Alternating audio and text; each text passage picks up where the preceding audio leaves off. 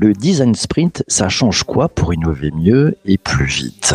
Et si la contrainte de temps était une force? Et si se mettre une contrainte temporelle permettait de résoudre bien des problèmes, d'être plus créatif, plus innovant, plus efficace pour trouver les solutions les plus rapides pour parvenir à l'objectif et tester au plus vite ses idées auprès des utilisateurs? Ça tombe bien, il existe une méthode pour y parvenir. On appelle cette méthode le design sprint. C'est une méthode qui inspire des grands principes du lean startup et du design thinking. Avec le design sprint, vous avez 5 jours maximum pour construire un prototype utilisable par vos utilisateurs.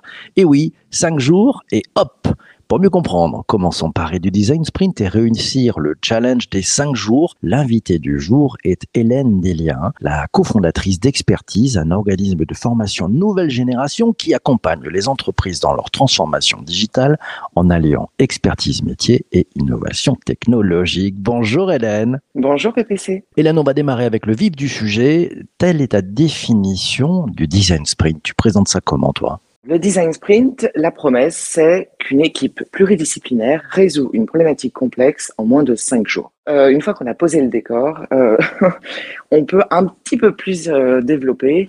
Et en l'occurrence, en général, je précise d'abord que ça se fait euh, avec les moyens du bord.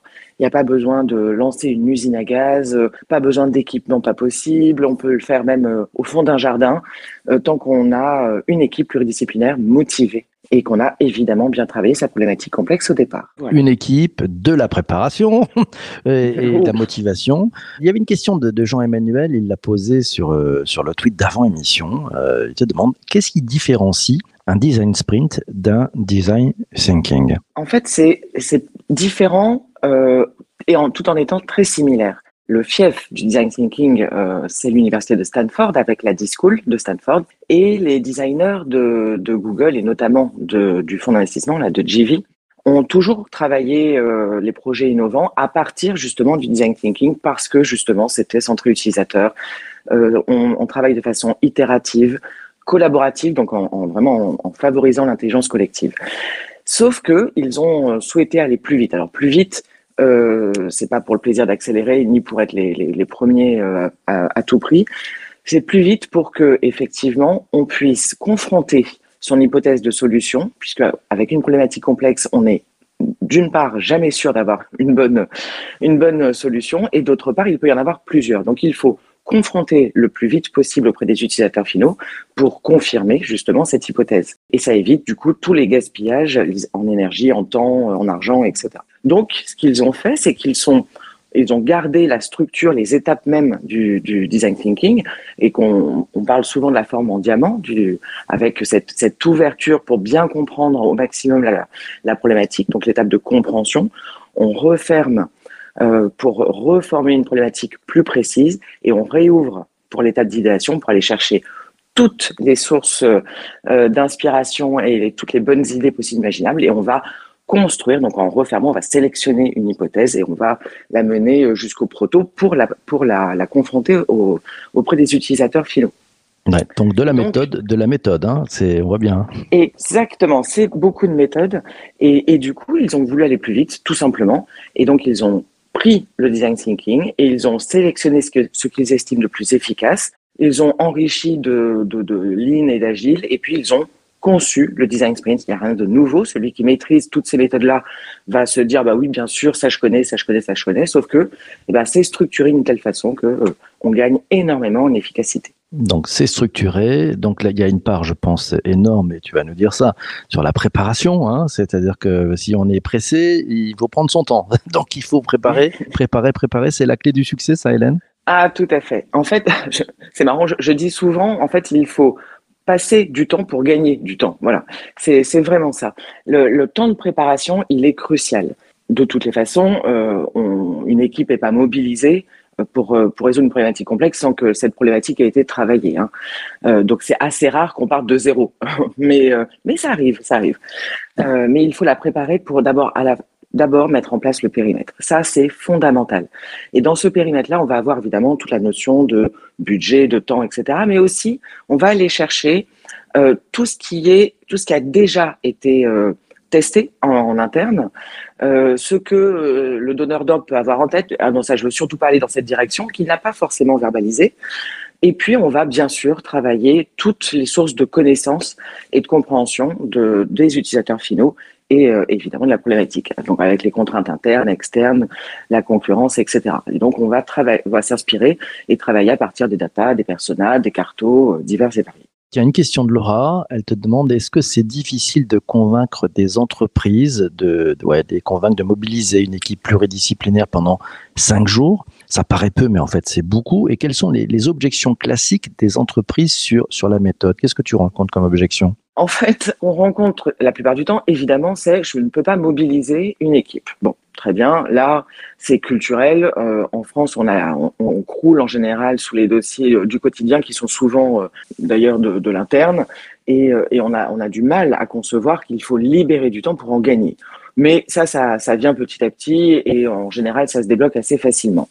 Après, c'est vraiment les contraintes qu'on rencontre la plupart du temps, c'est plus sur, euh, sur l'équipe, justement, la constitution de l'équipe. Parce que sur la durée, on, arrive aussi, en fonction des problématiques et euh, des contraintes de l'entreprise, on arrive à, gagner en souplesse. Et surtout avec, euh, depuis le Covid, on, peut faire des parties en distanciel, on, on, a des horaires un peu souples, on peut faire aussi des design sprints qui sont très condensés, on les, on les réduit à trois jours, on sait les faire en quatre jours, en cinq jours, voilà, tout ça, ça s'adapte.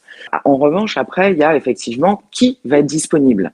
Et, et c'est là qu'il peut y avoir une, un misfit entre l'équipe pluridisciplinaire motivée et qui est disponible pendant 3, 4 ou 5 jours.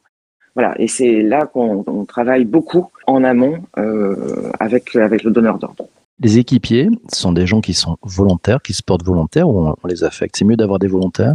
Ah ben c'est même, euh, même fondamental. Alors, le, le, le, en interne, souvent, il y a à la fois ils sont affectés et à la fois ils doivent, ils doivent être motivés. Quand on prépare le design sprint, moi, je, je, on mène beaucoup d'interviews en fait avec euh, l'équipe de Sprint Master en interne pour euh, pour justement non seulement s'inspirer, bien bien comprendre la, la l'esprit le, on va dire interne, euh, mais aussi on va aller justement questionner cette motivation de chacun. Et donc on va euh, interviewer euh, beaucoup plus de personnes que le nombre de sprintés, puisque l'équipe est constituée idéalement de sept participants. Alors, en dessous de quatre, il n'y a pas assez de, profils justement pour créer cette, dynamique, cette intelligence collective.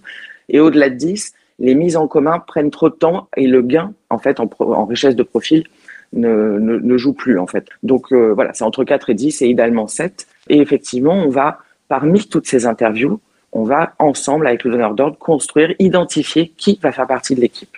Voilà. Mmh, donc le, le, choix des, le choix des équipiers. Tiens, une question de Sarah. Euh, elle te demande quand on est sur du delivery, donc c'est quand on livre hein, les sujets, il n'est pas toujours évident de dégager du temps et d'être euh, ouais, focusé, concentré cinq jours sur un seul sujet malheureusement. Qu'est-ce que tu pourrais donner à, à, celles et ceux qui sont dans les mêmes contraintes que celles que nous expose Sarah pour y parvenir? Encore une fois, hein, c'est vraiment justement euh, on a malheureusement l'habitude d'avoir plusieurs sujets en même temps et du coup on perd en efficacité.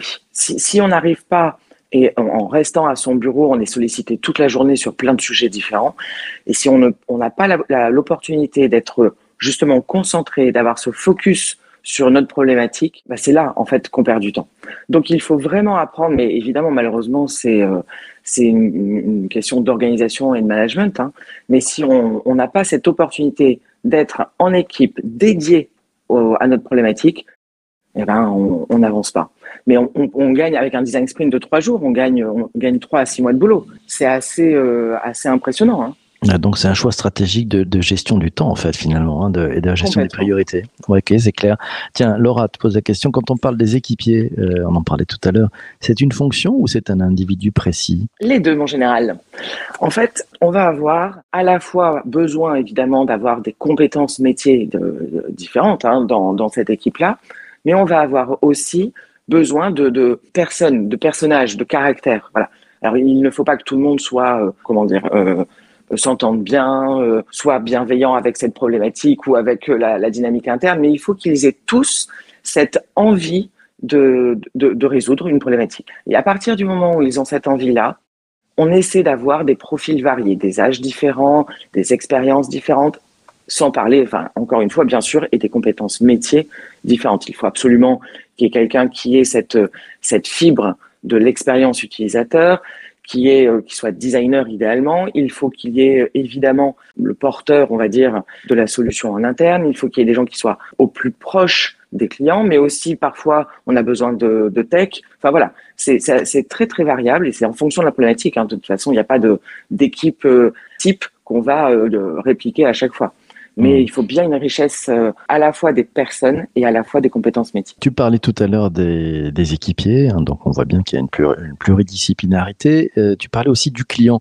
Le client, il est embarqué pendant le design sprint, il est à côté, il est avec, euh, on, on, le contacte pendant les différentes étapes du design sprint. Ça se passe comment? Ça aussi, c'est variable. Euh, parfois, le donneur d'ordre euh, est dans l'équipe, fait partie des participants sachant que une des forces, c'est génial de voir ça d'ailleurs, une des forces de, la, de cette méthode, c'est qu'il n'y a pas de différence hiérarchique euh, qui se ressent dans, dans l'équipe euh, sprintée. Tout le monde est au même niveau. Et en fait, il y a une, une expression qui s'appelle le travailler seul ensemble, qu'on utilise dans le design sprint. C'est à chaque euh, exercice, entre guillemets, à chaque euh, temps de travail, tout le monde va produire individuellement et, va mettre en commun. Et c'est de cette mise en commun qu'on va reproduire individuellement. Et là, de temps en temps, un responsable hiérarchique va peut-être se sentir un peu déstabilisé au départ parce que euh, doit produire comme les autres euh, équipiers. Effectivement, ça peut, ça peut questionner. Et puis, bon, évidemment, après, naturellement, ça se passe, ça se passe très bien. Mais donc, le donneur d'ordre, s'il est dans l'équipe, il est comme n'importe quel autre participant. Et s'il n'est pas euh, dans l'équipe, à ce moment-là, on nomme ce qu'on appelle un décideur dans l'équipe. C'est celui qui est garant que les décisions prises justement pendant le design sprint sont cohérentes, correspondent au périmètre et aux attentes de l'entreprise. Il a le droit, euh, entre guillemets, de temps en temps, de faire l'appel à un ami, donc euh, d'aller euh, contacter son donneur d'ordre et de vérifier que qu'on avance dans la bonne direction. On a parlé du décideur, et, si on parlait de, de l'utilisateur, euh, celui ou celle pour qui on, on produit ce, ce, sprint, il est embarqué, lui, dans les étapes, c'est un peu après, on, on, vise en cinq jours, se dire, tiens, on va lui filer quelque chose en cinq jours pour avoir son feedback, on le met dès l'amont, comment ça se passe? En fait, on se met à la place mais sans qu'il soit avec nous. Voilà.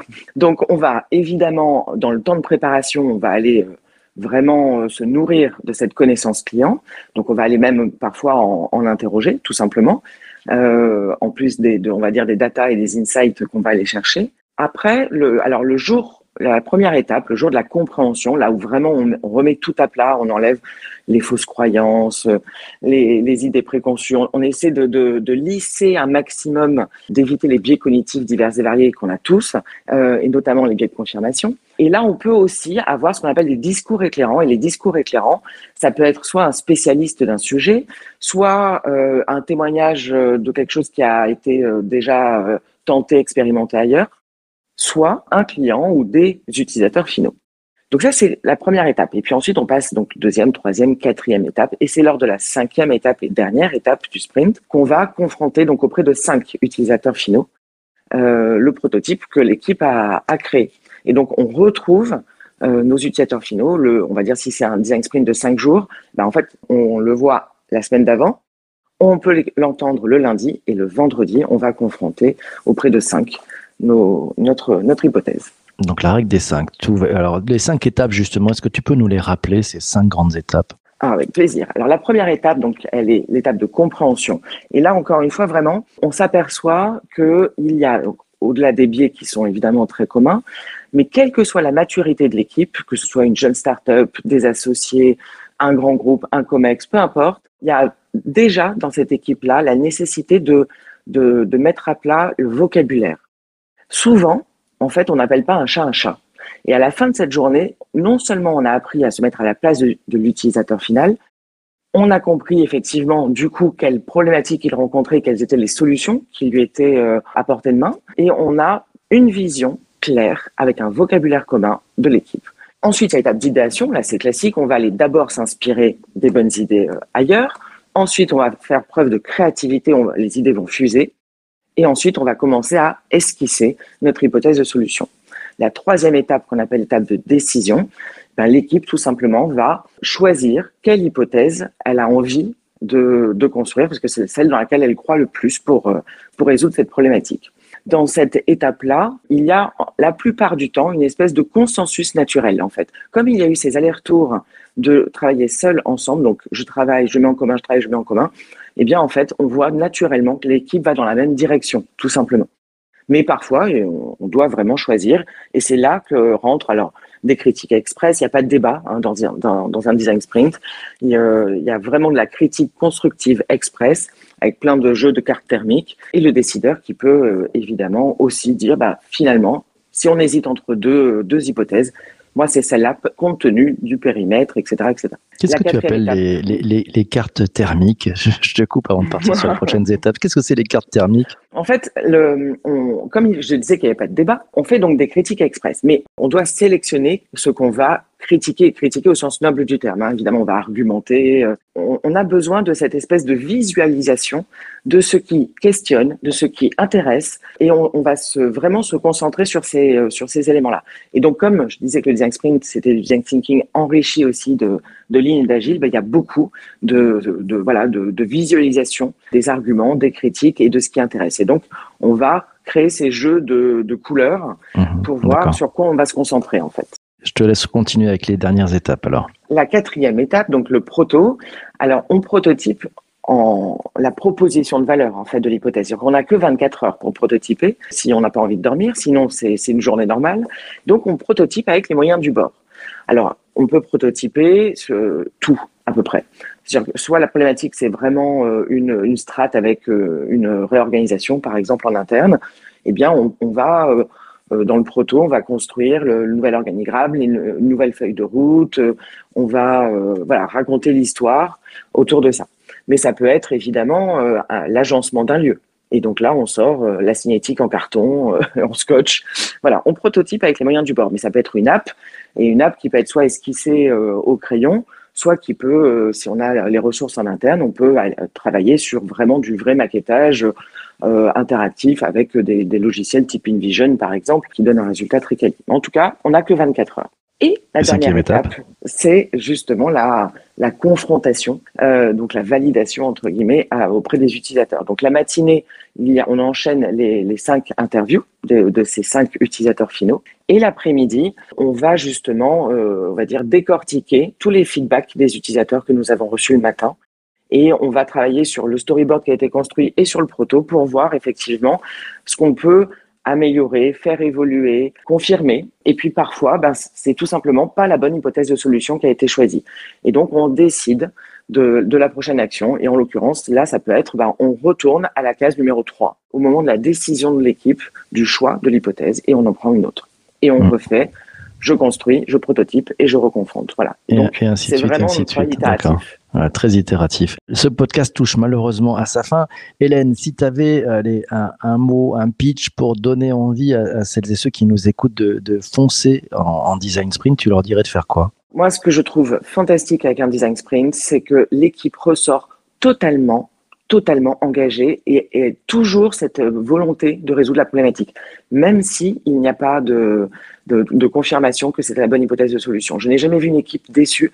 J'ai toujours trouvé une équipe qui était hyper fière d'avoir accompli ce travail-là, d'avoir parfaitement réussi à maîtriser cette problématique et la compréhension de, de ses utilisateurs finaux et ressort avec une motivation, une envie d'innover qui est fantastique. Et moi, je trouve ça absolument passionnant. J'adore faire des, des design sprints et j'invite euh, un maximum de gens à apprendre à le faire parce que je trouve ça vraiment euh, Ok, allez, une petite gourmandise. La dernière, c'est celle de Laura. Euh, on n'a pas parlé des certifications. Il y a des certifications, on se forme comment si on veut euh, devenir un as du design sprint? Merci pour cette opportunité. On a, on vient d'avoir euh, l'autorisation par France Compétences.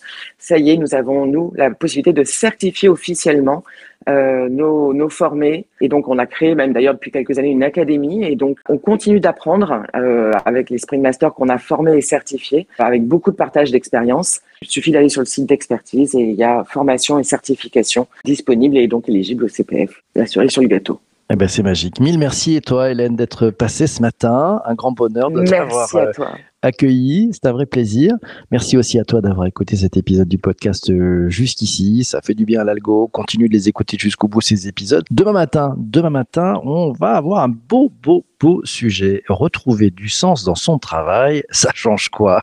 Eh ben, pour y voir clair sur les bonnes façons d'y parvenir, ce que cela apporte à soi, à l'équipe, à l'entreprise, l'invité du podcast sera Laurence Larvor. Elle est fondatrice du cabinet Your Value et tu vas voir, c'est passionnant. Si tu veux intervenir pendant le direct, c'est à 7h30 en direct sur LinkedIn, YouTube et Twitter. Et sinon, tu peux les écouter en replay sur Apple Podcast, Spotify, Deezer et bien d'autres. Amazon Music est dans la boucle. À très bientôt, portez-vous bien et surtout, surtout, ne lâchez rien. Ciao, ciao, ciao.